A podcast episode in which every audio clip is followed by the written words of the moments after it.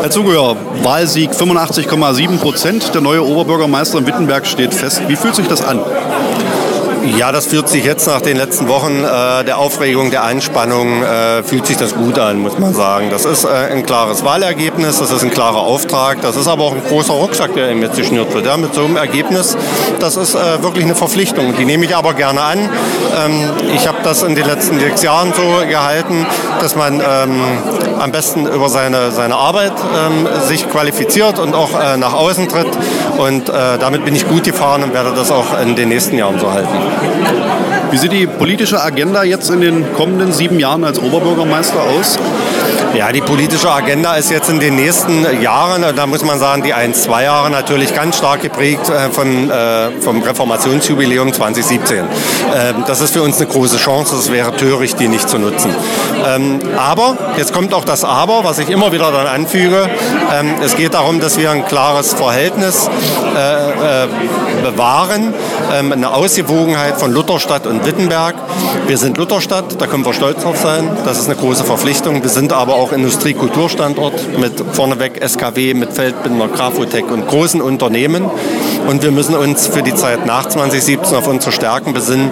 Wittenberg war schon immer Bildungsstadt.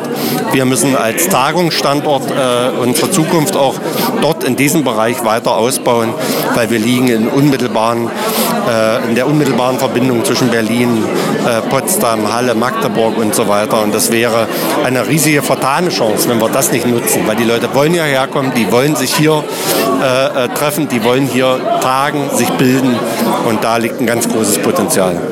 Hinter uns an der Leinwand wird das Wahlergebnis nochmal projiziert. Vielleicht noch ein Wort zum Wahlergebnis selbst und zur Wahlbeteiligung. Ja, ähm, dem lachenden Auge äh, mit, dieser, äh, mit diesem großen Sieg, muss man sagen, von äh, ca. 85 Prozent steht natürlich auch das weinende Auge gegenüber, da die Wahlbeteiligung nur knapp bei über 30 Prozent liegt. Ähm, das ist natürlich äh, nicht so schön, das kann man auch nicht wegreden. Ähm, erklären kann ich das heute Abend auch nicht unbedingt. Vielleicht ist es äh, von Einzelnen auch die Wahlstrategie gewesen. In den letzten Wochen wurde ja äh, sehr oft erklärt, ah, da brauchst du nicht hingehen, ist alles klar.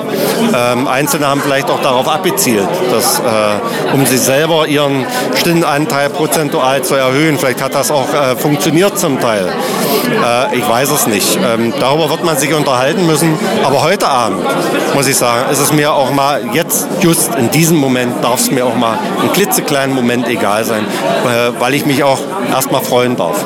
Vielen Dank für das Gespräch, Herr Zuhörer. Danke.